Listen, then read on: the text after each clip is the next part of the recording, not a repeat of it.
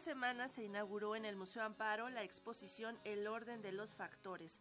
Sandra Gamarra Heshiki.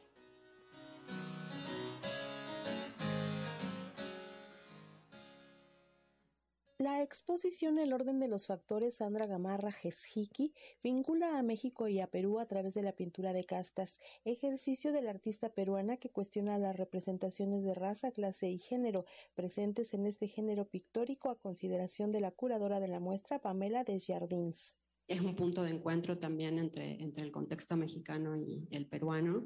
La pintura de castas como género pictórico se, desarrolló en, en la Nueva España, digamos, que el actual territorio mexicano formaba parte de eso.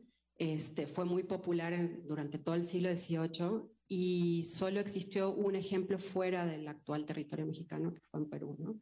Y Sandra ya había trabajado con eso desde una perspectiva autobiográfica, ahora vamos a ver las, las imágenes, y también en una pieza reciente, que también está incluida en la exposición, empieza a hacer una, eh, un cruce no solo con la cuestión racial, como saben, la pintura casta era una clasificación visual, digamos, a través de la representación pictórica de, de las mezclas raciales, este, entre comillas, ¿no? que se producían eh, en las Américas, ¿no? específicamente en el contexto de la Nueva España, pero era una clasificación claramente jerárquica, ¿no? o sea, tenía en su cúspide a los españoles y era una manera también de enseñar y eh, demostrar de forma pedagógica, ¿no?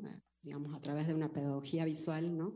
Este, esta idea de quiénes tenían el poder. Inaugurada este fin de semana en el Museo Amparo con sede en Puebla, se centra en la pintura de castas popular en el siglo XVIII, en el virreinato de la Nueva España. En las distintas series pictóricas, la artista nacida en Perú ofrece una mirada entre las producciones materiales precolombinas, virreinales, modernas y contemporáneas.